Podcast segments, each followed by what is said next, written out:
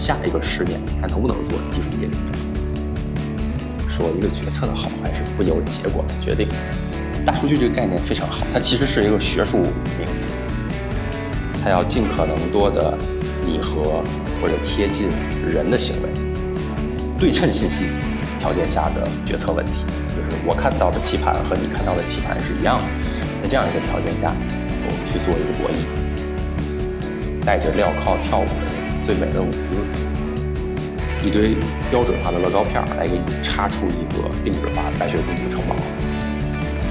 刚刚过去的这一波，我觉得说到底，可能就不能叫人工智能，还真不是谁数据多谁就好。数据量、数据维度已经到了一个临界点了，那么这些数究竟还能帮我们做些什么事儿？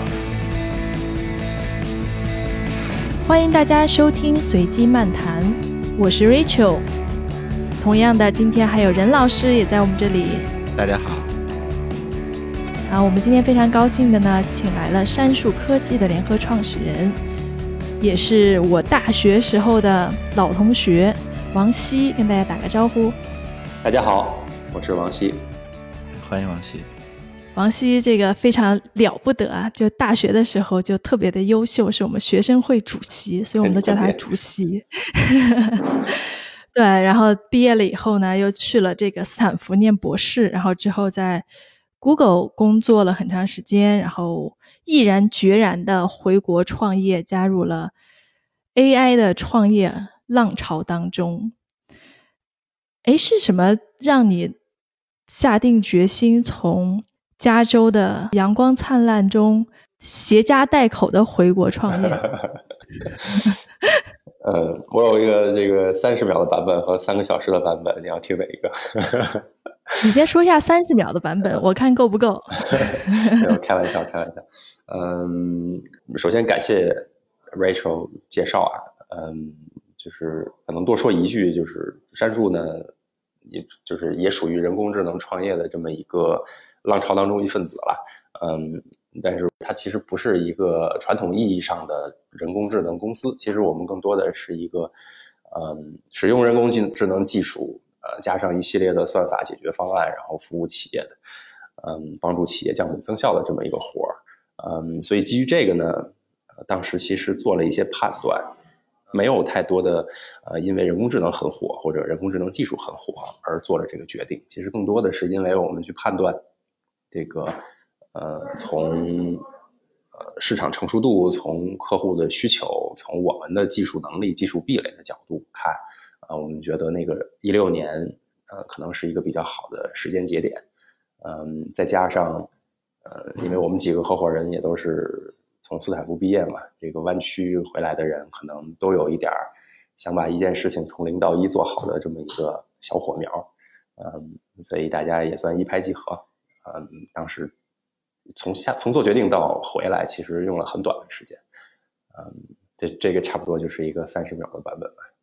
但感觉这个这个机会成本还是挺高的，嗯，而且咱们又是一个特别豪华的班底，是不是？大家回来也都是就感觉一定要做成，或者是做成一件大事儿，这个压力会不会很大？呃，还好，还好，还好，就不是这个这个，你看，你看，咱都是学数学的，是吧？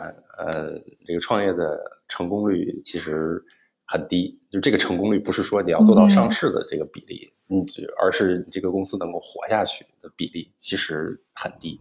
Rachel，你也是，你本科的时候就开始创业嘛？这个论创业的这个这个经验和资历，你比我要这个这个资历要老很多，是吧？嗯呃，所以对九死一生真的是九死一生。所以其实，嗯，做这件事情，当然我们是希望认真去做啊，全力以赴的去做。所以，当我们判断这件事情应该从国内啊，从中国的企业开始做起。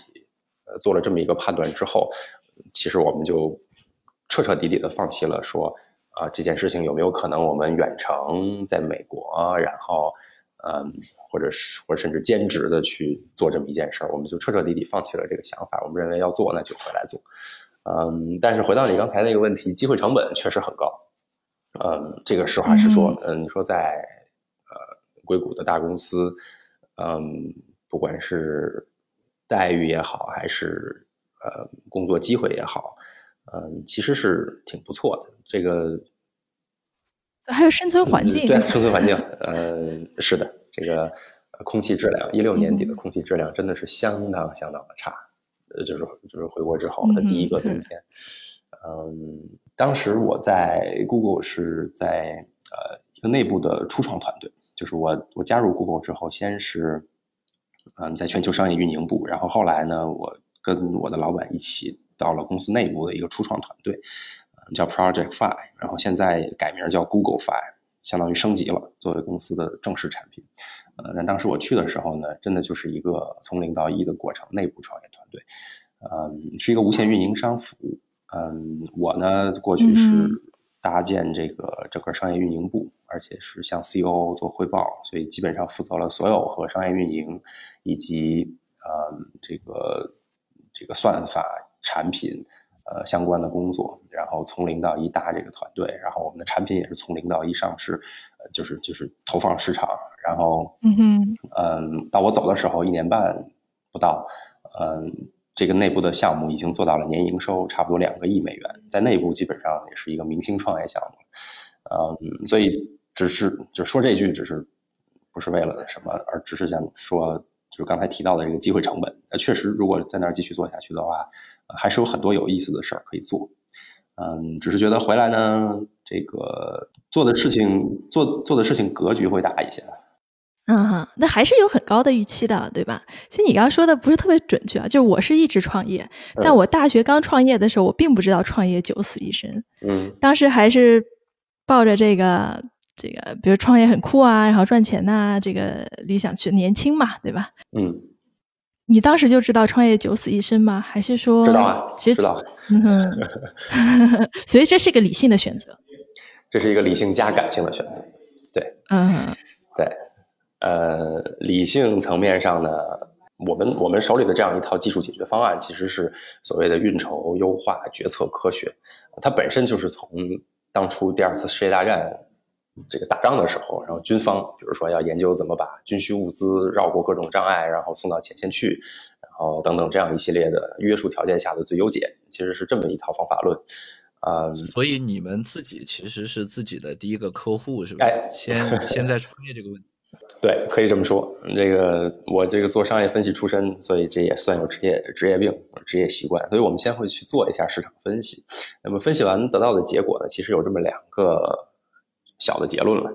第一个结论，我们认为，嗯，一六年那个时候从时间节点上是成熟的，因为在一六年之前，一六年之后开始讲人工智能啊，这个这个比较火的概念。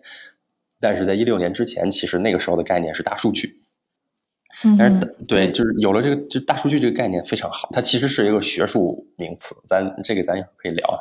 但是它其实是发源于学术研究、科研的。然后，但是因为名字起的非常好，所以业界的人认为，哎，我多多少少应该积累数据，我要去做数据采集的基础设施，我要去有数据清洗和展示的基本工具，嗯，然后我要，所以各行各业大大小小，它都会攒一些数据。到一六年到了一个时间节点，大家觉得，嗯，我的数据量、数据维度已经到了一个临界点了。那么这些数究竟还能帮我做些什么事儿？能落地的，能提效的，能这个赚钱的？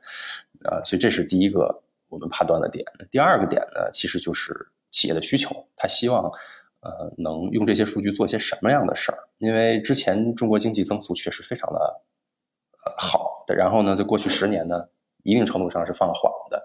那么放缓带来的结果是，企业需要做一个所谓叫做精细化运营的转型了，它不能就粗放式的铺摊子去经营。国家讲供给侧改革嘛，其实。企业讲精细化运营，其实都是一件事儿，所以他希望能够降本增效，就用技术的手段去降本增效。所以我们其实其实是看到了一个，嗯，基础设施层面的成熟点和市场需求层面的爆发点，嗯，这么一个理性的分析。所以我们觉得，那我们拥有这样一套技术方案，如果我们不去做，那么也应该有一些人来做这件事儿。那如果我们不去做这个事儿，感觉好像有点后悔的样子，是吧？所以，所以还是决定认真做一下。哎，所以你刚刚也说，杉树它是 AI 大行业范围内的，但是呢，又不是典型的 AI 公司。对，你可以给跟大家介绍一下，现在比如说究竟什么是人工智能？我们说的人工智能，比如行业都有哪些选手？然后你们又是算是哪一个分支赛道的？嗯，嗯就有没有这样的一个 picture？呃，可以，我我我我简单尝试一下这个，嗯就是因为呃这个概念已经有了挺长时间了，所以实话实说，呃我也只能有一个很很片面的小观点了。嗯，但是简单来说，最开始最开始讲人工智能，其实最直观的想法是，它要尽可能多的拟合或者贴近人的行为。这个其实是最早讲人工智能的时候，我们希望能够做的事儿。嗯，然后呢，人们对人工智能第二个概念可能是机器人，对，就是通过机器来实现一些以几十年前电影当中的画面，是吧？或者说外星人，我我们对于外星人的一些想象，而最差最差至少可以模拟人的一些行为、思维方式、神经活动，然后判断力，啊、所有所有这些事情。嗯，但是机器人如果仅仅是这种机械加工机器人，对吧？重复的做一个动作，那么这个事儿几十年前就已经完成了，几百一一一百年前可能就已经完成了。但是它如果能够去模仿人的大脑去做一些判断层面的事情、合作层面的事情、思考层面的事情，这个是这一轮人工智能其实提出的一个比较核心的问题。嗯，所以这个是这是这是第一个简单的想法。那基于这样一个想法，如果我们去看市面上的呃所有和人工智能相关的公司或者工作或者尝试，嗯，它基本上其实是围绕着刚才咱们讲的这么一个黑盒子来解决问题，就是就是我得有一个大脑，那这个大脑说白了就是有输入有输出，呃，那么输入端呢无外乎这么几种，你可以是输入语言这个这个文字，你可以输入语音的，你可以输入图像的，啊、你也可以输入数字数据的，嗯、当然你可以泛泛的讲这个这个语音、语言、图像都可以转换成数字，但是我所谓的数字可能更多的是数据，然后这个是输入，那么产出我们究竟产出什么？那么中间可以有各种复杂的算法，各种复杂的能力，但是产出，反正从我的角度看，产出可以有三种。第一个是一个呃数据描述，这个其实都不算泛人工智能了，这可能就是一个简单的数据分析工作，但是它至少可以告诉我们当下是什么状态。嗯，比如说我可以去描述一个企业的经营状况，一款产品现在的表现，对吧？这个运营情况的健康分析等等，这是第一类呃第一个层面的分析。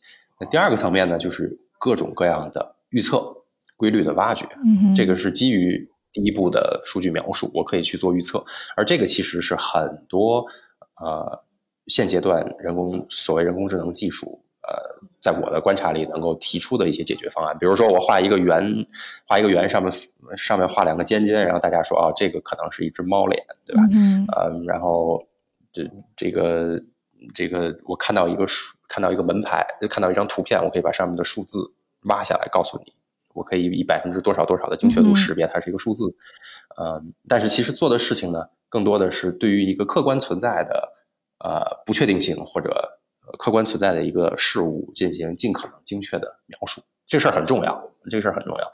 嗯，但这个是可能我所谓的这个比较标准的或者传统的这个人工人们对于人工智能公司的一个预期，不管是做图像识别、做语音识别、做人脸识别，嗯等等。嗯哼，然后第三类产出呢，可能就是我们现在做的事儿。我们现在做的事儿就是我产出的是一个决策，产出一个决策解决方案，嗯就是我告诉你在什么时间把资源花在什么事情上，而且你一旦做了这个资源投入，它是一个不可逆的过程，所以我们才要慎重，所以我们才要这个做分析。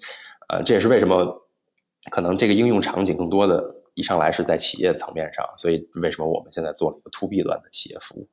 嗯，对，这就是一个我脑子里面大概的一个 picture 吧。能不能认为就是按你的总结，呃，你认为对于这个大数据的应用是三个层次的事儿？第一个层次是了解现状，第二个层次是预测趋势，然后呢，你们现在做的呢，其实是第三个层次的事情，是呃，在对现状和未来趋势有足够了解的情况下，你去做一个策略，或者是做一个决策，对，对，有意思。所以我感觉这三个，就像任老师说的，这三个呃应用层面其实是层层递进的。但从换一个角度上来说，它的至少在现阶段的需求是不是越来越窄的？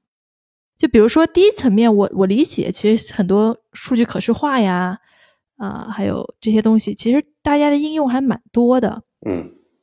然后第二个层面就包括预测识别，啊，其实现在的应用也蛮多的，特别是人脸识别应用越来越广了。嗯。那真到第三个阶段，就是决策这个端，首先我不是特别清楚说它能。实现多么复杂的决策，或者是多么靠谱的决策。嗯，另外就是需要这种机器做决策的场景有多少？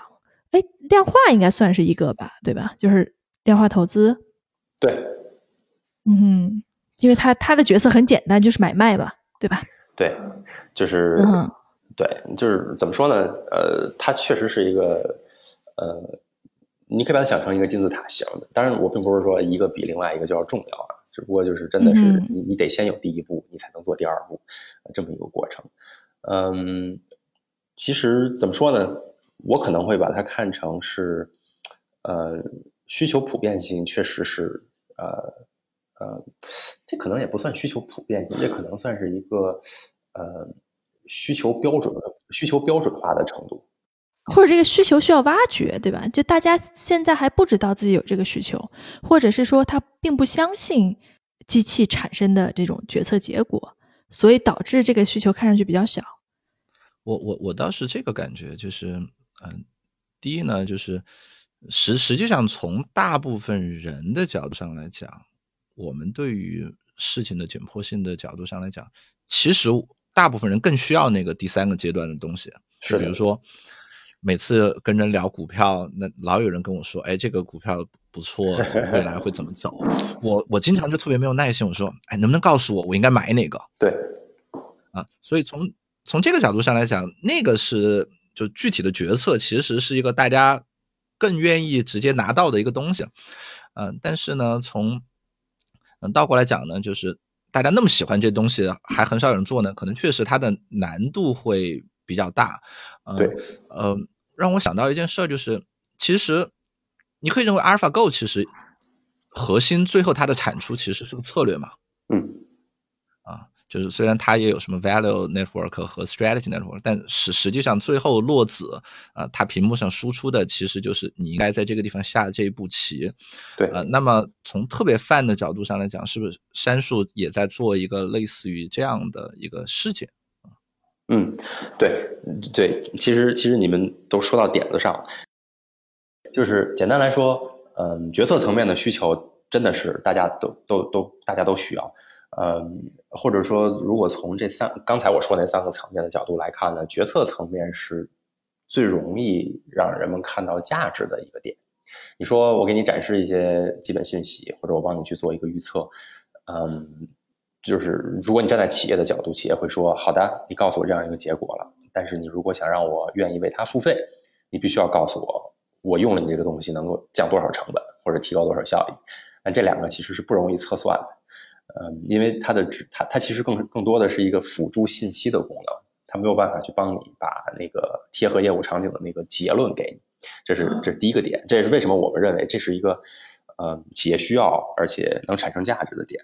但第二个呢，刚才任远提到了，非常对，就是你为了能够产出这样一个有价值的决策，呃，每个人就是每个人、每个每一家企业、每一个业务场景，它是不一样的，所以它的难度有两个，就是有两个因素会决定了这件事很难。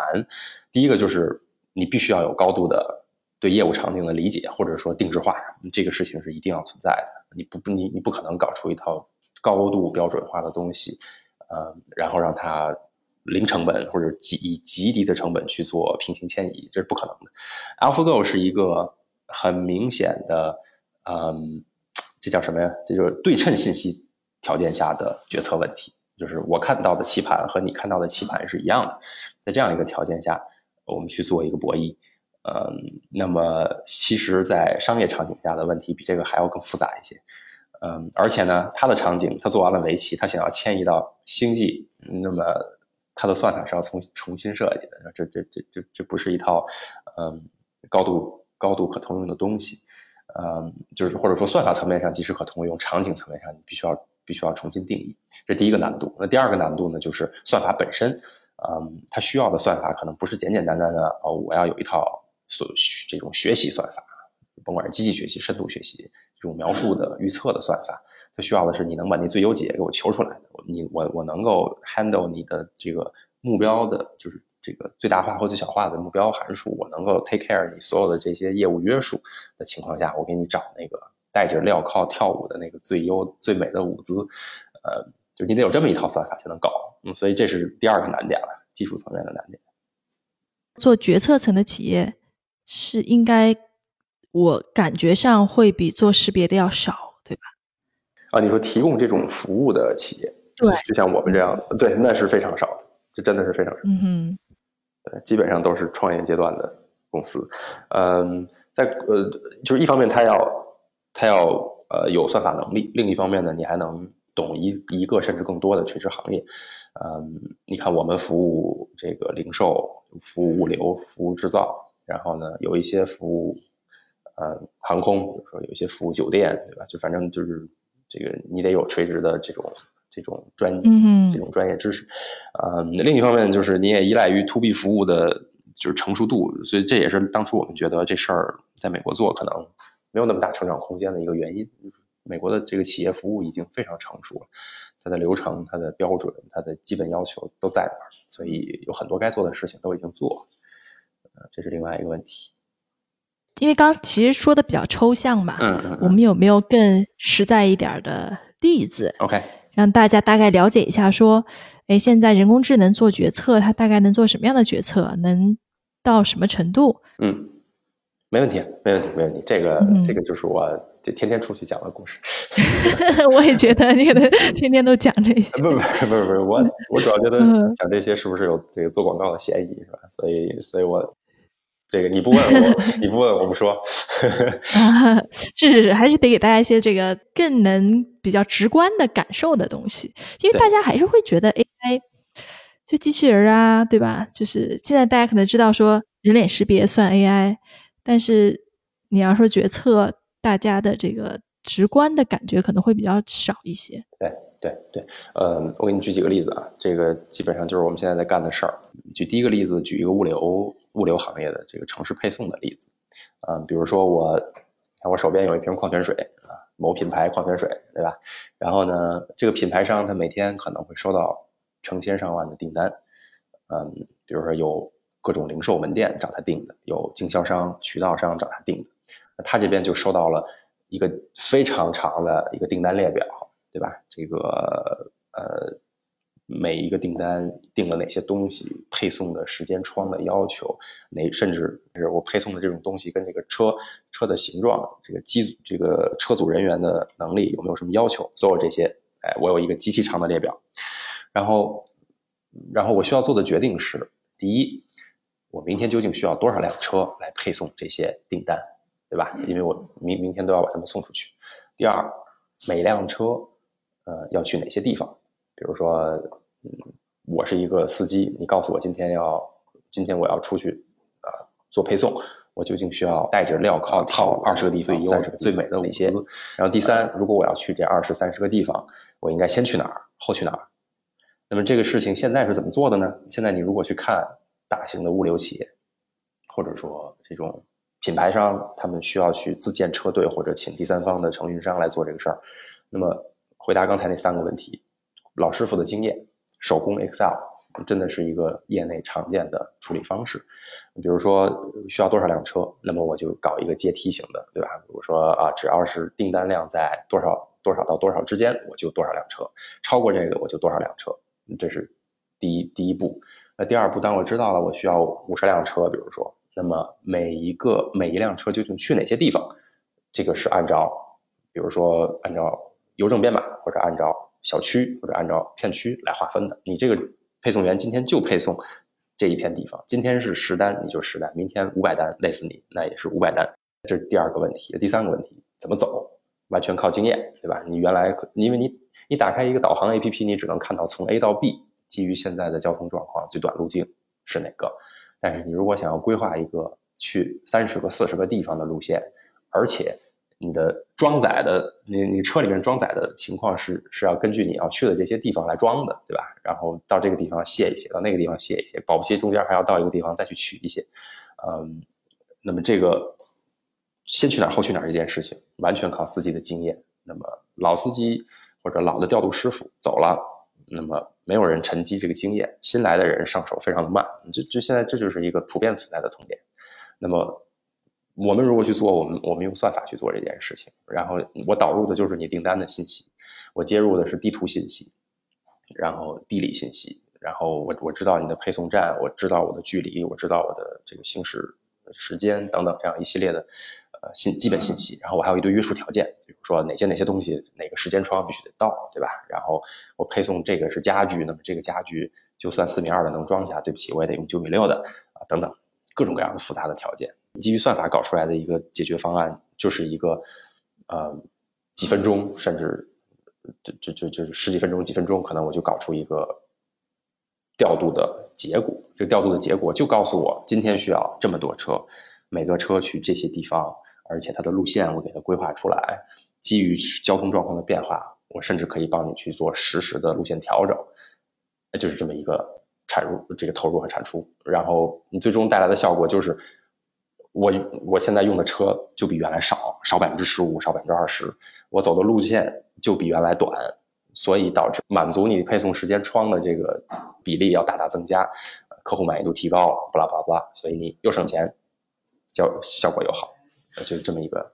就这么一个例子，所以所以你们提供的这个东西其实是一套呃决策引擎，会部署在他那儿，他就日常用，就不像是选址这种东西，你可能是一次性的给他出个报告，然后他用完就拉倒。所以你你其实是在他那个地方现场部署一套算法，是吧？呃，部署的地方其实可以是本地的，也可以是这个云端的，这个这个都好。但是确实是像你说的，就是它可以是一个高频次调用，每天都要。采集就是每天来新数据，每天出新结果，而且甚至我们会基于它的人工干预，我们要去学习这个它的业务约束，嗯，然后司机有没有采纳我们的这个这个建议的路线？那么为什么没有采纳？我们再去迭代，其实是这么一件事儿。有意思。哎，所以我们会服务到什么阶段呢？其实这个问题就跟呃刚刚任老师说的那个相关哈，就是。呃，你是有一套角色引擎，但是在现实用的时候，比如理想情况下，那肯定每个师傅有个 A P P，对吧？然后这上面呢，直接就给他规划出来了线路，就是他不用知道说我的这个结果是怎么出来的，对，那他只要相信这个结果，然后他就去用这个结果，然后因为他有端嘛，用手机端，然后这个结果会有直接的反馈，就像你刚刚说他有没有用这个路线，它的效果怎么样？对，是。就包括这些，你们都会做吗？还是说这些就不做了？这些需要，比如说这个公司自己的 IT 团队啊，或者是其他的软件承包商帮他来做。嗯哼，我们最核心的优势，这个其实就是在那个调度算法那件事儿上。所以原则上说，我们当然希望就是在这个之外做的越少越好。嗯，所以我们最核心的产出就是刚才讲的那一套调度算法，它其实是就是在呃，比如说调度中心或者计划员，呃，在他们来使用，嗯，然后这个产出的结果究竟怎么到，比如说这个呃司机师傅那一端去？那么如果他自己有他自己的这种这种终端系统的话，那么 OK 啊，那那这个事儿就可以帮助我们来完成。嗯，但是你比如有的客户。我们之前有过一个客户啊，然后他说我需要你们帮我做一个 A P P，然后然后我们就我们真的就做了一个 A P P。当然做 A P P 不是我们的基因是吧？啊，所以所以这个肯定是一个就是更像一个交付形式的开发。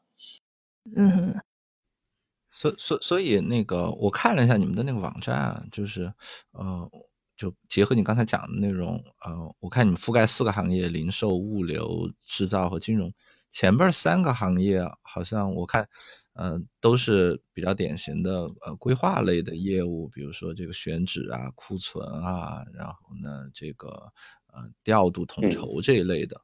呃，金融好像你们做的是用户分析、风控和定价，呃，这块好像跟前边三个的内容不是特别的相似。对，就对金融部分其实是这样子，就是。呃，有两个事儿，就是一个呢，是我们在最开始刚成立的初期，我们认为当然，到现在我们也认为，就是我们现在的很多优化算法其实是可以服务金融行业的客户的。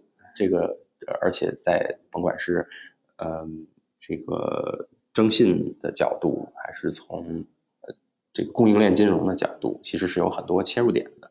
呃，这个我们到到现在也依然坚持这个判断。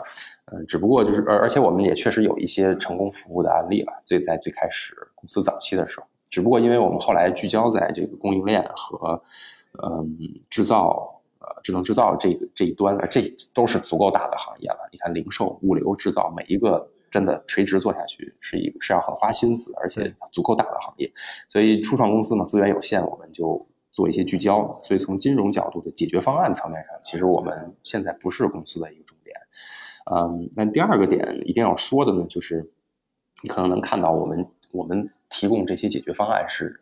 一个层面的服务，但是所有这些解决方案的底层、底层之底层是有一个优化求解器的这么个东西的，它相当于一个解优化算法的一个计算器。你就算把模型建出来了，你也得解，对吧？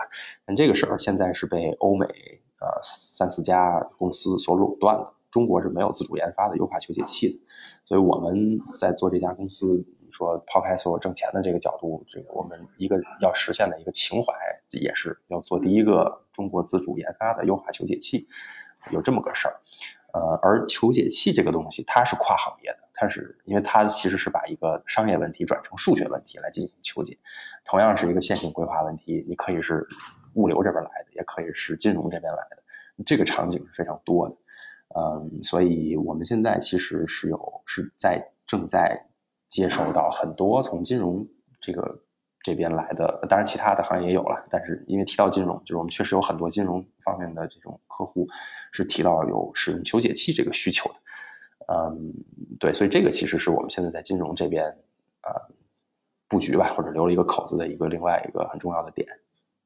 就我我我多问一句，就是因为前边那几个按我对那几个问题的理解，呃。他们的这个求解可能跟金融这边定价的求解可能还不是特别一样，对吧？因为定价其实更多你是一个静态的方程嘛，就是这个方程多复杂也好，那它总是这么一个情况的人进来，我应该给他多少钱？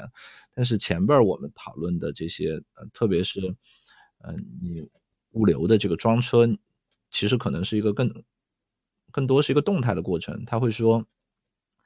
啊，我的这些呃货物先送这个还是先送那个？呃，你们现在用的这个求解器都是一个呃这种泛功能的求解器嘛？就是我给它一个 objective function，然后你就去给我做最最小值或者最大值的这种东西。对，求解器层面上，我们是一个是一个高度标准化的，没有垂直行业划分的这么一个东西。它唯一需要做划分的点，其实就是是线性规划还是整数规划，对吧？OK，对，把从数学问题上去做切分，了解。对啊，就我们这个越聊越抽象了。哎，你你们公司是不是都是博士啊？当然不是，当然，呃，有一少量吧，肯定是少数。没有，但是听上听上去，你们要做这个高薪尖的这个研发的工作。对，就是团队层面上，其实确实我们是，我们是很很奇葩的公司，就是很有意思。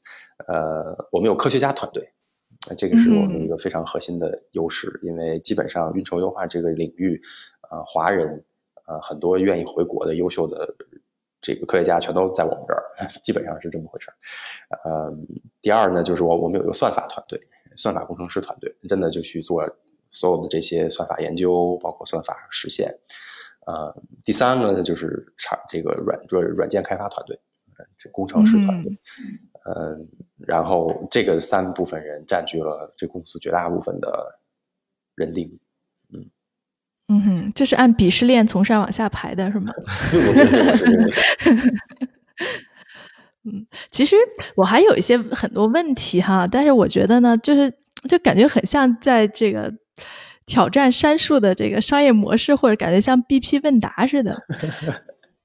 当然也，我也是蛮好奇的哈。就现在有很多人会说，现在的 AI 公司就是拿着 AI 公司的估值，干着外包公司的事儿。就你刚刚也说，其实会有很多定制化的这个工作啊什么的。其实我觉得这这可能是个普遍现象哈，这可能不光是说某一个公司。你你怎么看这个问题啊？嗯，呃，这个这个很很很正常的问题，我觉得这这没啥挑战，而且不说别人就说我们吧，呃，真的，嗯，其实我我想这个事儿很简单，你看我在公司负责整个产品研发，所以我想这个事儿也想的比较多。嗯，首先呢，呃，我们希望我们提供的价值不仅仅局限于一个外包，对吧？这个是。是第一的，所以你看，我们服务的这些客户都是很大的客户。你说人家一个大公司为什么愿意请你一个初创企业来来来做这么一个大规模复杂的，而且是核心业务场景的解决方案？你一定得是这个有一些看家本领，对吧？所以这个是第一个。第二个呢，在定制化这个层面上，其实我们是分得挺清楚的。就是简单来说，就是嗯，对于算，就是就是对于它的。为了适配它场景的那些，比如说参数也好，业务约束也好，目标优先级也好，必须得是定制的。但是对于呃底层的核心的算法模块啊，包括一些工程化的模块，你可以把它想成一堆乐高，对吧？这些东西，呃，我们是要尽可能多的标准化的，而且要越来越标准化。所以你可以把它想成就是我们我们我们希望能够通过。嗯，一堆标准化的乐高片儿来给你插出一个定制化的一个白雪公主城堡，你你可以这么想。你怎么看这个 AI 的高估值呢？或者是说这个风口？其实，在一八年的时候，很多人就说 AI 的这个风口已经过去了。嗯嗯，就其实资本市场这个事情它是有周期的嘛。嗯，那我们回回头说到 AI，其实人工智能这个事情。它很早很早了，对吧？就是有有好几十年了，对，而且也有过不下三四次的周期，就觉得哎，现在是时候了，人工智能要崛起了，然后就歘就一波人工智能公司，对吧？不管是做机器人的，还是做呃各种吧，各种识别，嗯，然后后来都会发现说，哎，好像还不成熟，然后就那一波就过去了，嗯，然后其实这一波 AI 起来就是一六一七年。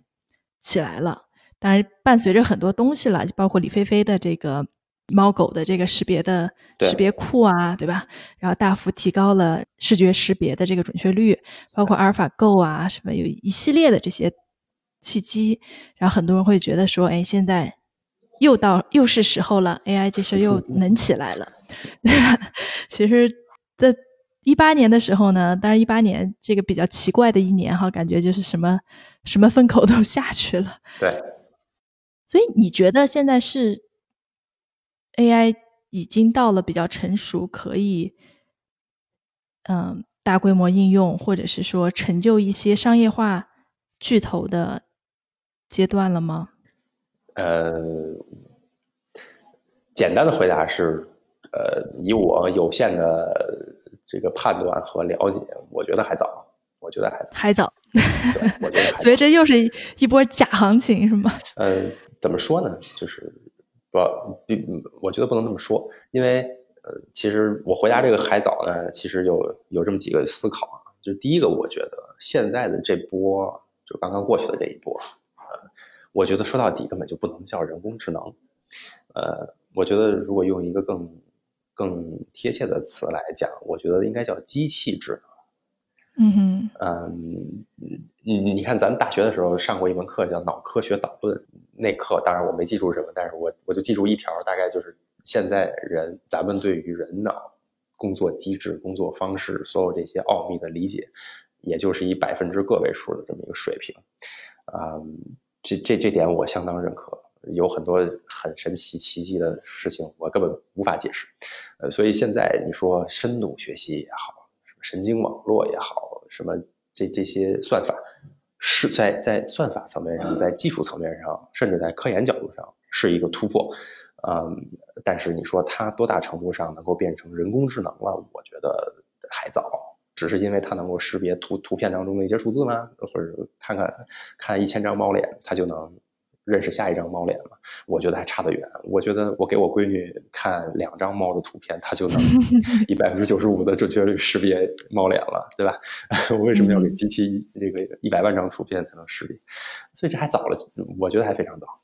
呃，反过来说，所所以这为什么我觉得它叫机器智能？就是它可以让机器去模仿一些呃，这个除了简单的机械劳动之外的一些工作，呃，只是模仿，就是我觉得它没有思考的能力。包括现在人们一直在说，呃，基于机器学习、深度学习的算法得出的结果没有可解释性，呃，怎么办？对吧？如果以后出现了问题，都不知道这问题从哪儿来的，嗯，自动驾驶如果出了出了事故，那到底算谁的？保险怎么上？对吧？就所有这些问题，就是因为它不是一个人工智能，本质上来说不是一个人工智能，所以你没有办法去定义这些事儿。所以从这个角度来讲，我觉得，嗯，我都不会把它叫成一个人工智能时代。我觉得它可能真的就是一个机器智能时代啊！这这这这是我的一个第一个想法。嗯。对，就就先说第一个想法。你们，所以我我我听起来，我能不能认为，其实，呃，你你们在算法方面，其实黑箱的算法用的相对比较少，其实用的是一个。相对比较明确的目标方程，然后去用优化的这种方式，就不可控的这种黑箱的，甚至深度学习这种方式，可能至少在目前好像不是你们关注的重点，对吧？Exactly，你你你说的非常正确，就是所以这就是为什么我说我们不是一个典型的人工智能公司。虽然很多人工智能协会评奖的时候还是会把我们评进去，我们也很高兴。所以你乐见其成的，大家有这个误会，但其实心底里边，你你你其实没有特别愿意去。假冒 AI 对吧？对，这对是这么回事我们关注的就是，就是我我之前听到过一句话，我觉得很有意思。他大概说的是，你看一个 AI 公司是不是耍流氓？很简单的方式就是你看他挣不挣钱。嗯，呃，挣钱的都不是 AI 公司。这这不就就是就是你看他是不是耍流氓，对吧？这就是就就是。所以杉树是赚钱的，是不是？我们当然是要赚钱，对我们是可以赚钱的。那太棒了。我我前一段听到的一个说法是，嗯，机器学习和这个这个这个 A A I 的区别是一个是用 P P T，另外是用 Python。Exactly 版本我有点记不清了。所以是这个层面，杉树是应该是用 Python 的是吧？对我们是用 Python。哎，有意思。对，所以对，所以刚才任远说的非常对，就是我们用的算法其实都是，就是最核心的其实是运筹优化的算法，就是我们描述商业问题，然后定义那个目标函数，然后一堆约束条件，最终我把它最优解求出来，求出来的解一定要贴合你业务场景，而且因为我们的求解器，我们还能算得快，算得准，嗯，这其实是最核心的东西。我嗯插播一个。不太有关的事情，就是关于商业模式这边的。就你们现在的收费是以开发一个东西的工作量收费，还是说它每调用一次决策引擎，你来去做一次收费，或者更往前一步，你按你的这个优化比例去去做收费？比如说你帮他省掉了百分之十的成本，那么可能在百分之十里边你拿走百分之百分之二一到二，你们是大概是哪种模式？嗯，应该是第一和第二种结合了。嗯，因为对，就是刚才不是提到，就首先它一定会存在定制化的部分，所以我们一定会有，呃，你叫它自学也行，你叫它定制化也行，你叫它实施也行，这么一个阶段，这个我们也我们也认可这件事儿，嗯，不不可避免。嗯，第二个呢，就是我们因为有一系列的标准化的服务，所以最终的交付的东西很可能是一个，嗯，可就是可调用，然后我们是可以按次数、按业务量。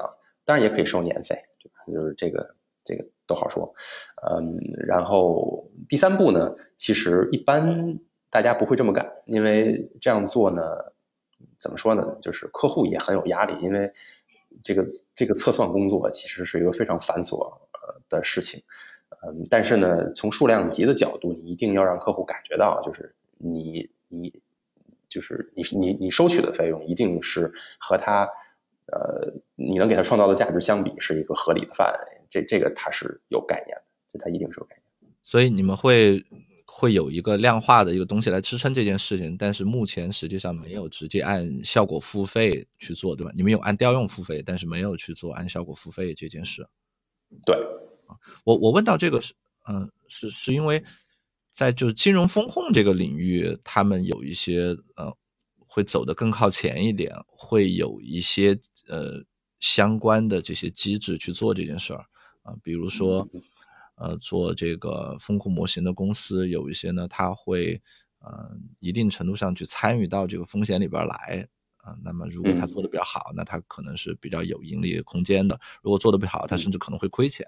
嗯嗯，对对，那个其实我觉得就是就是刚才我想补充一点，就是通常来说，我们是会让他先看到效果，然后再去，他才会愿意大规模的去使用，这个是毋庸置疑的。所以我们会有，就是一定会有某种形式。了解，能够呃，不管是测算啊，或者是这个 A/B 测试，或者这个历史仿真，或者怎么样的各种方法，呃，综合使用，然后让客户觉得哦，你这个能给我带来什么样的效果，然后才行。所以其实那个问题是一个 yes no 的问题，就是就是我我并不是说客户你现在已经手里拿到了一百万今年成本的节约，然后你从中分我十万，不是这么一个流程。但是一定是让他感觉到我能拿到百万级的收益。对，了解了解。有意思，所以你们说你们还会做 A/B test，就一一部分客户的这个来做，另外一部分客户用他的传统的这个方式来做。是的，是的，做过的啊，太有意思了，太有意思了。哎，我我方便问一问，就是你们在整个做的这个过程中，有没有遇到一些客户发现他可能只是想要一个咨询报告，或者是说你们做出来的这个东西给了他决策，但是他最后没有采纳啊，或者采纳率比较低。会有的，嗯，会有的，嗯，这个其实也很正常，因为它其实取决于这个客户现在的阶段，嗯，这个跟大客这这跟公司大小其实没什么关系，可能更多的是他自己对于呃这套技术也好，或者这套方案也好，对他产生价值的点在哪？像你提到的，有一些可能需要一个咨询报告，这可能是说，嗯，我连这个业务问题的，呃。怎么说呢？就是最核心的解决方案的思路和逻辑还没有梳理清楚呢。呃，我我肯定不会让你去颠覆我原来整个手工去做这件事情的流程和逻辑，这个我们完全理解。所以我们可能需要帮他去做一些梳理，梳理完了之后，他再去看。哦，你这个事儿对我来说是一个这么大价值的事儿，再再讲第二步。嗯，所以你刚才说那种，通常是一个第一阶段，呃。然后第一阶段他认为有价值，就一定会有第二阶段，一般是这样。哎，从一六年到现在，就随着 AI 这个火比较降下来之后，你们的收费有变化吗？就会不会说，比如说一六年或一七年的时候，大家会觉得哇，你们是个 AI 团队，都是博士啊，你们好牛逼啊，然后你们就可以要很高的价。然后最近呢，是不是比如说像 像 Google 啊，像他们很多东西都开源了嘛，然后。很多东西都加入云端，然后也有一些企业会觉得，特别是 AI 号称 AI 的团队也会变多，这个价格上，或者是说会不会不太好要价钱？嗯，嗯，还好。为什么呢？对，还好，这个没什么变化。因为呃，最主要的原因呢，就是你看，其实 A AI 风口下去的同时，宏观经济形势也不好，这个是，对吧？就是是这是实话。所以呢。嗯，企业在降本增效、提高效率这件事情上，反而需求更加明确。嗯，所以在所以这个我们的客户来和我们谈合作的时候，其实他是他的痛点是变得更加明确。就是可能一六年我们刚回来的时候呢，当然一方面我们那个时候公司刚成立，谁也不认识我们。那另一方面呢，很多公司是说，哎，哦，你们这个技术还可以，那你帮我想想，你看看你能帮我做啥？嗯，但是现在可能就变成了，我就真的要你这个解决方案。你能不能这么？你能不能有这样子的效果？所以这种情况下，其实就是它就是环境不好带来的结果是，它的需求很明确。需求明确的结果是，它应该不会对我们的收费有什么太大。其实客户变得成熟了。是的。其实我还见过，也是一个朋友啊，他们也是做 AI，当然这个方向一直都不是特别明确，因为他们有这个技术，就很像是我有把锤子，我就到处去找钉子。然后他们呢就会找到一些呃公司去想帮他们出一些解决方案，我就知道他们找了一个嗯淘宝卖家，然后帮他们去做一些呃也是类似于投放优化这样的东西。然后做出来的东西呢，应该也还不错，反正能比他们呃节省很多成本，提交提高一些效率。但同时呢，其实那那家淘宝卖家我也认识，他就跟我说，就是他看了这个做的这个做法之后，因为他们也是互联网出身嘛，自己也有技术水平、技术能力，然后他呢就买了一个一买了一次他们的服务之后呢，就都自己做了。就他通过和一个 AI 公司的合作，然后就把这些都学会了。我觉得这这真的是一个挺大的，对于 AI 技术公司来说是一个挑战。就其实你看，现在巨头的研发能力都挺强的，而且它也有资源，它也可以招到很多顶级顶级的这个 AI 人才。还有包括我刚刚也说一些，包括 Google 啊，一些国外的这种巨头，把很多东西也都。啊，云端化了，或者是开源了，这这个会会是一个问题吗？对，这个呃，就是几乎每一个投资人都会问。对，其实我觉得特别不想聊这些，就感觉像是一个 投资人的这个。不不不不不，呃，但是这个问题如果我们没有想清楚的话，也活不到今天。呃，这这个确实是这么回事儿。这个其实很有意思。呃，第一呢。对这个职业习惯，我都是一二三，真的挺好，挺好，挺好。那不是不，你经常说到第二就说，哎，先这样吧。那就说明第三个忘了，是吧？以前那个有一个咨询，哎，是是麦肯锡吧，还是哪个咨询公司说，这个产出结果一定要讲三点，两点太少，四点记不住，所以三点是最好的数字。啊，没有没有，开玩笑，嗯，两点就够了。呃，第一个对，第一个问题在于，就是我们服务的不不只是巨头企业，就是还有传统公司，就是你从你从行业上，你从 size 上，你从这个这个成熟度、这个成长速度多个维度去看，其实我们服可以服务的企业是多样，就不是仅仅我们是要抱着巨头的。这个首先是我们是希望能够服务。这个一个更大规模的产业的公司的，要不然我们也达不到这样一个最开始做这公司的初衷，是吧？嗯，呃，所以不同的你服务不同类型的企业，它有不同的成熟度。嗯，有一些呢，它可能是说，哎呀，我连基础数据这个都还是手工录入的；有的呢是说，哎，我做完手工录入之后，我连一些基础的可视化数据分析都没有，然后在这基础上，你帮我做一些初步的优化就可以。还有一些这个自建团队的，或者有很很牛的数据科学家的团队呢，他可能说：“哎，我这个问题已经做到了七八十分了，我很懂这个问题，但是八十分到一百分这个事儿，我需要你们来帮我们解决。”所以，其实这三种类型，我们有不同的合作方式，或者人家对我们的需求。所以，你真的和那种有自建团队，嗯，能力的。大公司来合作，其实相对来说很会很容易，就是他很知道你这个问题难点在哪，嗯，很容易沟通。所以呢，对我并不是说其他的不好沟通啊，我只是说就是这个其实他就是跟跟他们其实是一个很好的合作关系，而不是竞争关系。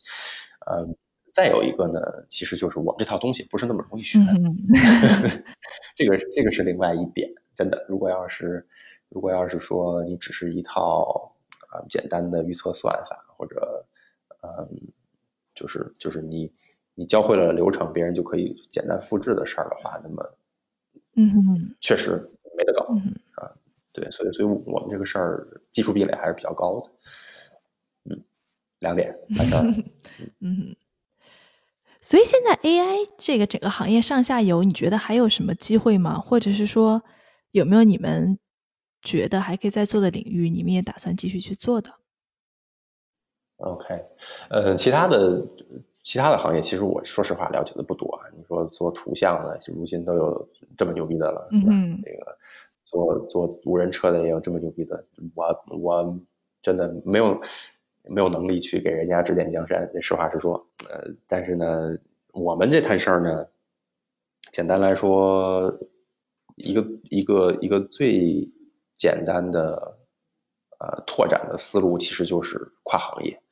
呃，跨行业呢有两个基础，第一个基础是我们的算法基础，就是这个事情是呃可扩展性很强。你比如说，同样都是解优化问题，呃，那么其实我们的一一些解决方案，你说现在我们服务的是零售、物流、制造，那么我们真的去向，呃，我不知道啊，我随便说啊，能源对吧？这个医药，呃，这个等等这些领域，因为有这些的客户会来和我们聊，嗯，我们也觉得，嗯，有很多事儿也许可以做，啊，当然可能因为现在资源有限、聚焦的问题，我们现在不把它作为业务重心，嗯，但是其实从跨行业的角度上讲，是有很多事儿可以做的。那第二个呢，其实就是刚才说的那个求解器。求解器，因为它本身就是跨行业的一个计算器，嗯哼，所以，所以这个事儿其实是我们一直在大投入，而而且，而且今年年中间差不多会有一次发布，比较正式的发布，嗯，呃，而且我们一七年，今年是一九年，对，一七年，一七年的国庆之后，我们还发布了一版开源的求解器，就不只是它挣钱，就是造福学界解小规模问题的开源的求解器。我们就是想把这个事儿在国内推起来，啊，所以这个是另外一个我们要营造这么一个求解器，围绕求解器的这么一个华人的优化社区，嗯，这个其实也是另外一个很重要的事儿，也也也算我们做了一点回馈社会的贡献。对，就比如说，就你对 AI 的理解，你觉得有什么 To C 的应用可能是在未来，比如说五到十年？能够让大家体验到的，我我最期待的当然应该就是自动自动驾驶。嗯哼，因为因为因为我在 Google 工作嘛，所以我以前也试也试驾过它的那个无人驾驶的车。呃，我对于这套技术还是很惊叹的。嗯，而且从我的角度来看，其实你你说任何一个东西，从任何一个技术吧，这个或者想法，从最开始有。到 to C 端，我们用户可以用上，它得经过好多步。你得，你首先是技术成熟，技术成熟了之后，你还得法律法规能够支持，法律法规支持之后，还得有人从这个呃道德伦理，然后这个价值观层面，你得认可这东西，然后它才能广泛的用出来。无人车这个事儿呢，现在我觉得是处于一个技术快要成熟的这么一个阶段。嗯，就好比说当时。那个，这个，那个，那个，那个无人驾驶团队当时问我说：“哎，你如果如果这个车每天早上接你上班，晚上送你下班，你愿意做吗？”我说：“当然愿意做啊，对吧？我很愿意尝试。”嗯，当然之后你得先拿牌照，对吧？然后大家需要去讨论刚才咱说的那些，比如车撞了怎么办？保险上给谁？对吧？这家跟那家有质量差别，或者算法不一样，怎么比？怎么定价？对吧？这车所有权算谁的？嗯。那个以后什么商业模式？呃，然后虽然它，呃，那个事故率、死亡率远远低于人工，但是真的发生了，你人是没完全没有办法控制的。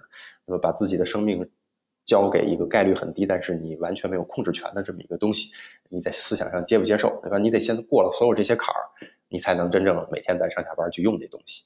嗯，但是，但是它一旦真的投入使用，它一定是一颠覆性的改变。你会你会看到所有的。呃，配套设施这个上下游行业都会发生变化，呃，所以这是这是未来五到十年我很期待的一件事。当时我记得 Google 无人驾驶车的那个负责人还是 Google X 的负责人，我不记得了。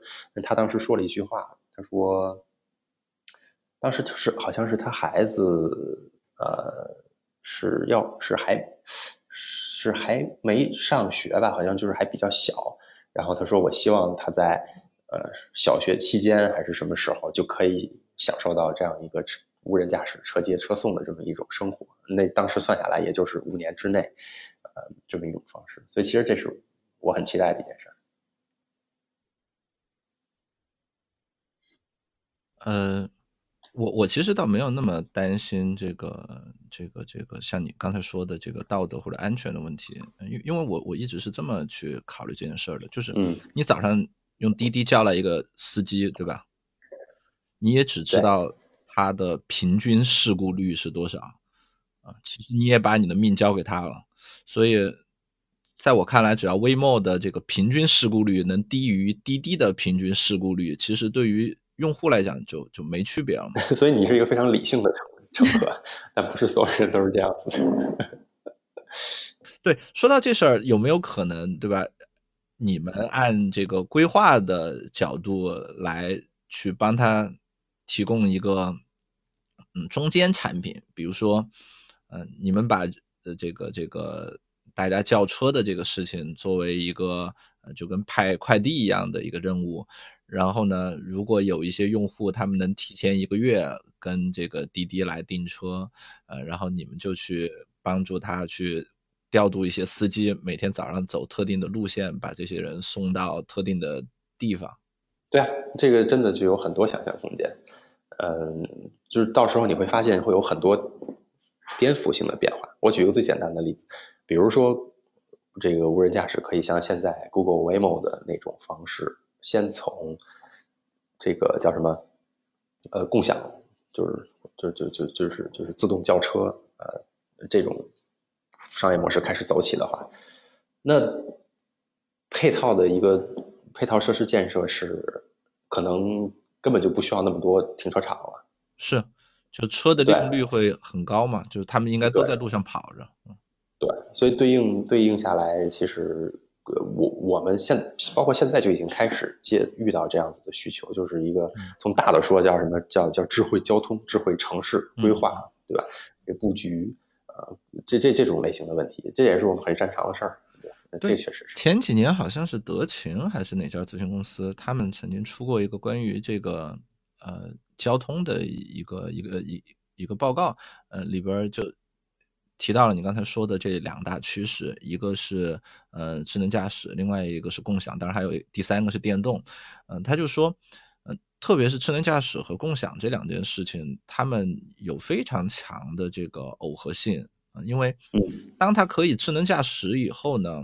你你自己拥有一个车，其实就变得没有太大必要了，因为本来你也不自己开啊，它也是这个，它也是自自自动驾驶的。那你所谓拥有它，只会给你找麻烦。比如说像我们刚才提到的法律问题，因为这个车如果是你的，出事儿肯定该你背责任。如果你只是一个乘客坐在后边呢，啊，我我想这个。你比较容易就能把事儿就摘出去，就跟你打车的时候，如果司机出了一个事事故，你很难说这是乘客的责任嘛。就一个是这个角度，另外一个是就是我们刚才提到的，呃，他从车的使用率，包括说，呃，他没有停车了，至少每每天省掉了好大一笔停车费。从这些角度上来讲，好像也是，嗯，智能驾驶以后很有可能大部分的车就会转向共享。对对，所以听上去我。听上去我可以是一个优秀的咨询师。哎，那你判断一下 AI 整个行业的趋势呢？我的妈呀！你刚说你刚说要讲一些这个人类语言可以听懂的事情。对对对，这个趋势大家也能听得懂嘛，对吧？就是其实很多人他就想说，哎，首先 AI 行业我有没有这个？比如创业的机会，对吧？这也是关系到趋趋势的。另外呢，也是说，比如现在这些巨头公司，那哪些可能会依依靠 AI 或者依靠数据变得越来越强大？那哪些可能会慢慢边缘化？嗯嗯，这是更具体一些的问题。嗯，我举个例子吧。嗯，就是。或者说我我先说一个抽象的结论，然后然后我再然后我再解释。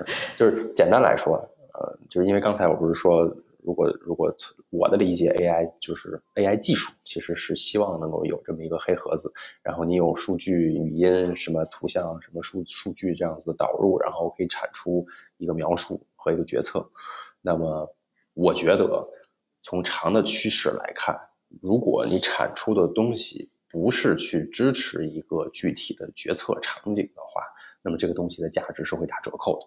也就是说，其实我希望或者我觉得未来，嗯，任何一种黑盒子技术、人工智能技术、仿生技术，我不管那是啥，但是它产出的那个东西，呃，如果不支持决策，它其实很多时候就是一个就是一个纯纯分析工作，就是这个可能更多的就是它的价值会打折扣。嗯，我说这个可能最主要的原因就是我是一个决策分析 PhD 是吧？所以这是属于职业病，就是 说到任何和决策相关的事情，可能我我可以滔滔不绝讲几个小时。但是我之前在那个知乎上，然后然后曾经回答过一个问题，然后我举了一个例子，后来这个例子还变成了某一年高考题。呃，但但是但是我可以简单说一下，就是当年。你们你们肯定听过了，这个我我就快速说一下，就是当初说的那个第二次世界大战的时候那个飞机的那个战斗机的那个问题，我不知道你们听没听过。嗯，大概的意思呢，就是说，呃，二战的时候美军参战，对吧？太平洋战场参战，那么他参战方式是，啊，这个派航母、派空军，对吧？因为他毕竟在，他他他远离欧洲大陆，然后呢，太平洋战场投放了这些战斗机、轰炸机去了，结果发现，这我靠，这个死亡率很高，对吧？开三架出去，可能有一架就回不来了，那这个飞行员很害怕呀，我不敢去啊。你得你得给我加固一下，你被打下来了，然后那加固在哪儿？你你你不能整个糊厚厚一层铁皮等着打，那你就没有再没没法载弹了，你载弹量会减少，对吧？你是去打人的，你不是去挨打，所以这是一个，就是你要你要做决定，你要把那个铁皮加在那个是加在什么地方？然后当时美国空军就做了一个大数据决策，那真的大数据啊，就当年就是大数据啊，他把所有的这个。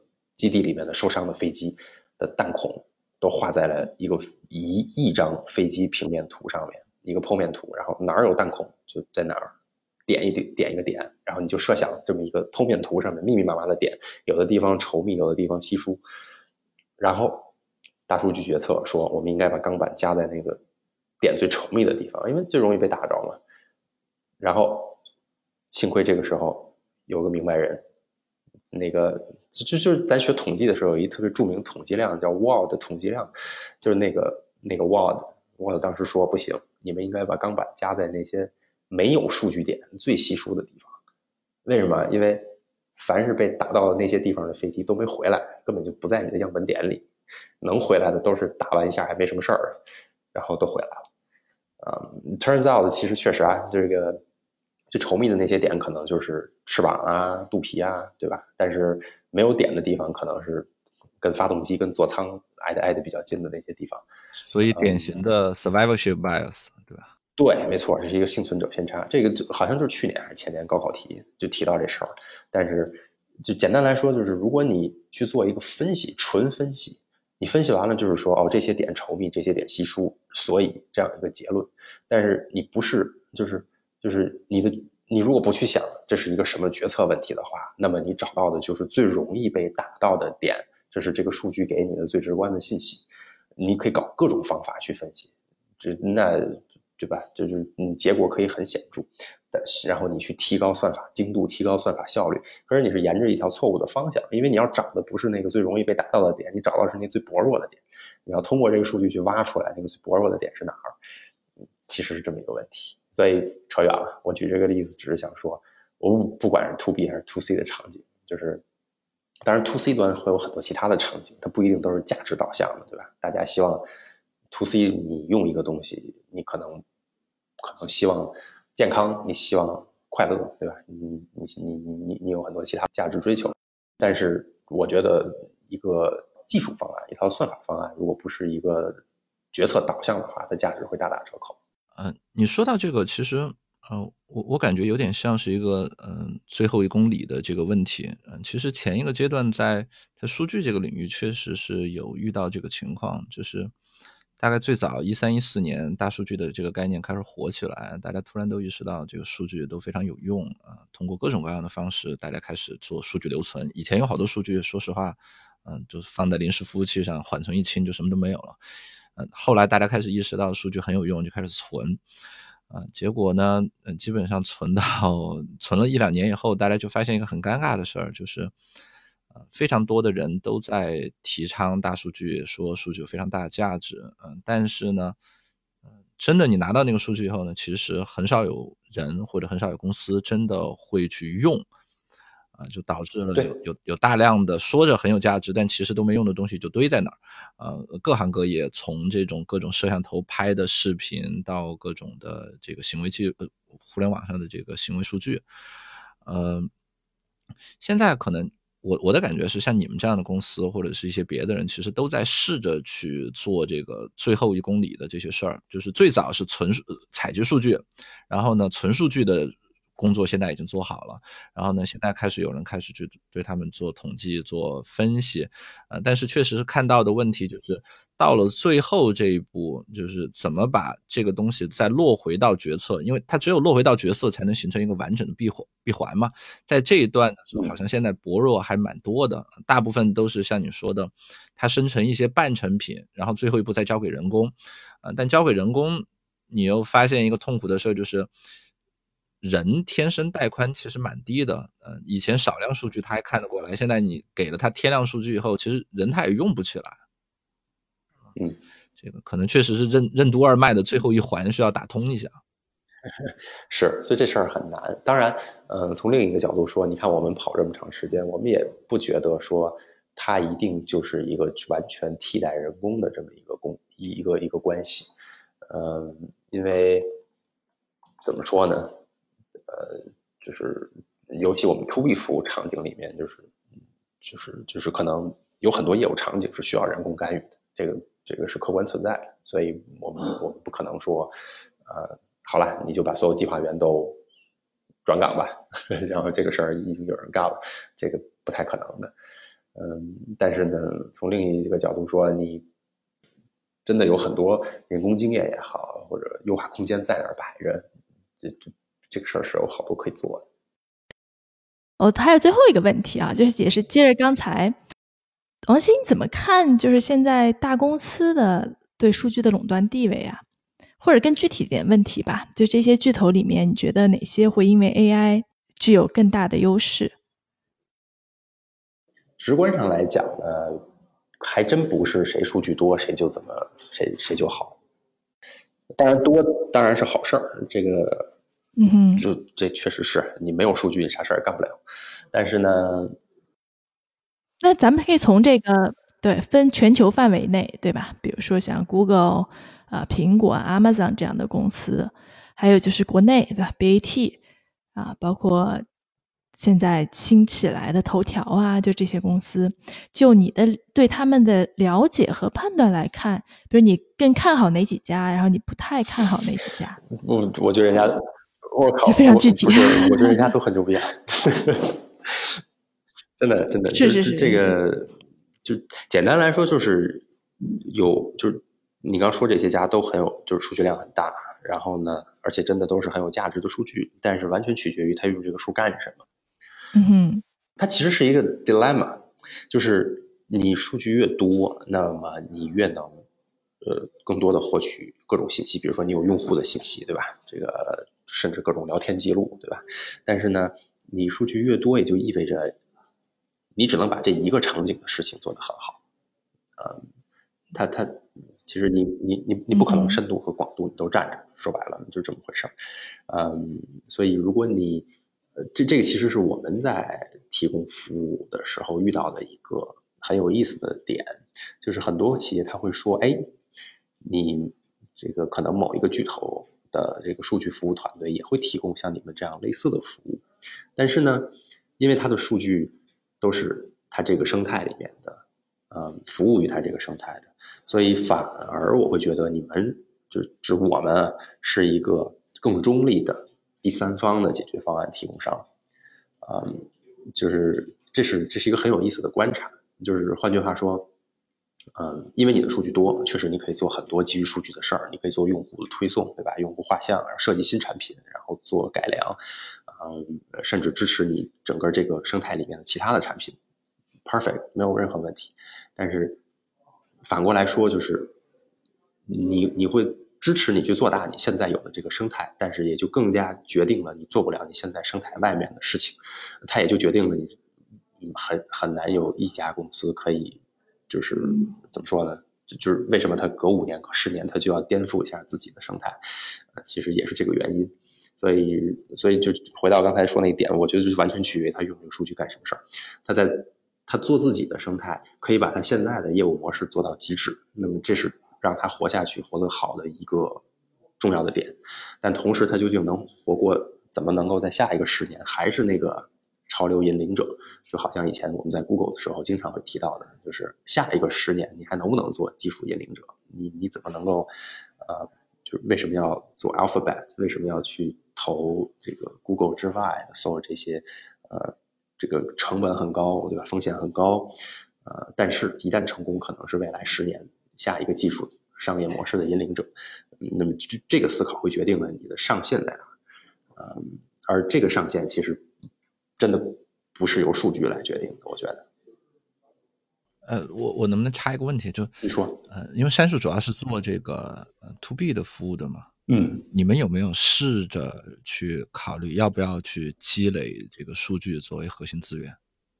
嗯，我们确实有一些数据，呃，当然我不是说客户数据啊，我我我我是说就是我们通过购买或者这个合理合法的获得的，对吧？这个这个一些外部数据。呃，辅助我们现在去做的工作，这个是有的。嗯，那另一方面呢，毕竟我们现在服务的最最核心的数据还是客户数据。那这个客户数据本质上来说，其实我们也不太，嗯，能也不太，就是就是有帮助，说你能够做一些更广泛的工作，甚至很多客户数据我我们不存。嗯，了解。所以从所以从这个角度，我们我们现在还没有没有做太多这种方面的事情。嗯，了解。对。哎，那你觉得像，比如说你们现在已有的客户对你们的这种合作模式和对你们的这种服务是会是长期依赖的吗？或者是说，像杉树这种提供 AI 决策引擎的这种服业务模式是会大范围的持续下去吗？我觉得。我觉得是，呃，我们我们也是往这方向去做的，而且我们越做越有信心。嗯，因为你看刚才我给你举了个例子，我我们服务的这些都是，嗯，简单来说就是每天都在发生的高频次的，而且是运营决策层面的。你看我们不做战略决策，我们跟那些嗯特别牛逼的那些战略咨询公司不一样啊，我们我们我们也不太会做 PPT，嗯，这个而且我们产出的这个结论呢。你明天数数据源变了，我结论就变了，对吧？嗯，所以我们不是一个那种长期的战略的那种分析，我们更多的是运营决策。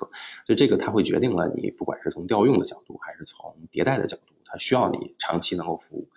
呃，对，所以我们希望这么干。所以你觉得现在 AI 上下游领域还有什么创业机会吗？嗯。我也不知道啊，就可以看出来，就王希是非常专注于这个现在所做的这个领域，对吧？要要要是要是发现了，我赶紧去投点钱，说明这个创业已经有了第一阶段的原始积累了。没有没有没有没有没有没有没有没有，投 投个几千几百的这个投投投个几百几千的这个天使投资是吧？几百几千万就这么轻易的说出来啊！大家一定要跟王希联系。我靠！哎，所以这个也是回国了有三年多，创业这三年多，在这个风口浪尖上，我还每天也是非常忙碌。这个体验怎么样？对不对？从对湾区好山好水回来，你觉得现在评价一下这个决策，你觉得怎么样？嗯，首先呢，那个从职业病的角度呢，我会跟你说，一个决策的好坏是不由结果来决定的。然后，然后我们可以，然后，然后我们可以讲两次课，对吧？呃，对，这这是真是这样，但这扯远了，开个玩笑。嗯，但是从体验来说呢，真的是，呃，你问我后悔吗？不后悔，绝对不后悔。就是我我们先说后不后悔，就是既然我们说到这个，就是。对，像你说的决策的好坏，其实不以这个。但如果我们把你们自己作为一次回测，嗯，啊，你跟能不能跟我说，这次回测算是一个呃哪哪一类的一个样本？呃，就是就就它其实是是是多方面的，我认为都是非常非常嗯，就就像就其实刚才王冉用的那个词很好，就是从体验的角度，对吧？你说人活一辈子，嗯，这个并不是说你你现在啊。就是，就突然间就拥有了什么，或者或者这个改变让你失去了什么，其实倒不是这么一种结论性的东西。我觉得更多的是你经历了些什么，然后这个经历会对比于你的啊机会成本，那是不是一个是不是一个让你让你从呃各个角度是一个比较满足的体验？我觉得是。就是就是，首先你看我们我们做的事儿，对吧？我他做了两年多，不到三年，我依然可以充满兴趣的，而且是你看我这个人是，就是我我如果不相信一件事儿，我我应该是不会能把你忽悠成功的这么一个人，是吧？嗯，所以所以你看，包括我们招聘，我们跟同事去讲我们在做什么事儿，包括我刚才跟你讲我们做什么事儿。我我觉得我依然抱着一个刚回来时候的那种那种热情，因为我做完了这这么多客户之后，我会觉得越来越有信心。我我我我觉得我做这做这东西真的跟我之前想的，呃，产生价值了、呃！这这这是第一个，对吧？我贡献了一些，贡献了一个呃格局很大的一件，就是这一个一个格局很大的事情，而且我做出了一些贡献，呃，而且这个事儿看上去是呃比较 promising。因为至少我们这公司现在还活着，是吧？这这这已经非常好了，嗯，是是，嗯，这这是这是第这是第一个，第二个呢，这个生活层面上，呃，当然了，你说这个自然环境上这是一个变化，嗯，但是回来经历一个从零到一做事儿，然后搭建一个团队，而且真的创业，王然你知道，创业公司小伙伴们在一起，那真的就是一个这个。就帮你挡枪啊，就是真的是战友啊，那不是一个简单的同事关系，嗯，所以这是一这是一个极其宝贵的经历和财富，我觉得实话实说，嗯，生活上当然这个家里人很支持，这个事情没有家里人支持做做不动的，实话实说，呃，所以、嗯、所以我的我的这个这个。这个开心的感觉，一定程度上或者很大程度上也源于，就是家里人也对这个事情很支持、很认可。要不然的话，这个事儿真的做不下去。嗯，对啊，所以回测的话，我觉得没什么遗憾，没什么后悔，特别棒。对，我也觉得特别棒。哎，对对对对对对对对！你有没有可以给大家推荐的你看过的比较好的关于人工智能、机器人或者是未来的一些电影啊？或者是小说之类的，有啊，呃，拍脑门呢，呃，当然不一定非得人工智能了，但是反正我觉得很值得推荐的吧。两个两个电影，一本书，嗯呃，第一个是那个，当然有有个有个三五年了吧，这算属于老的，属于老电影。呃，有一本叫有有一个电影叫做《Ex Machina》机器机，啊、呃，嗯哼，我不知道你有看过我我看过，对对。对，那个那个是，就是当时不是，就里面讲的是一个机器人通过图灵测试，然后，呃，嗯、很很有意思的一个故事。呃，另一个就是偏科幻了，这个我我已经看了三遍的这个《火星救援》The Martian，呃，小说我也看过。呃，那个我广告一下，《火星救援》当年是呃我们投资拍的。你们是谁啊？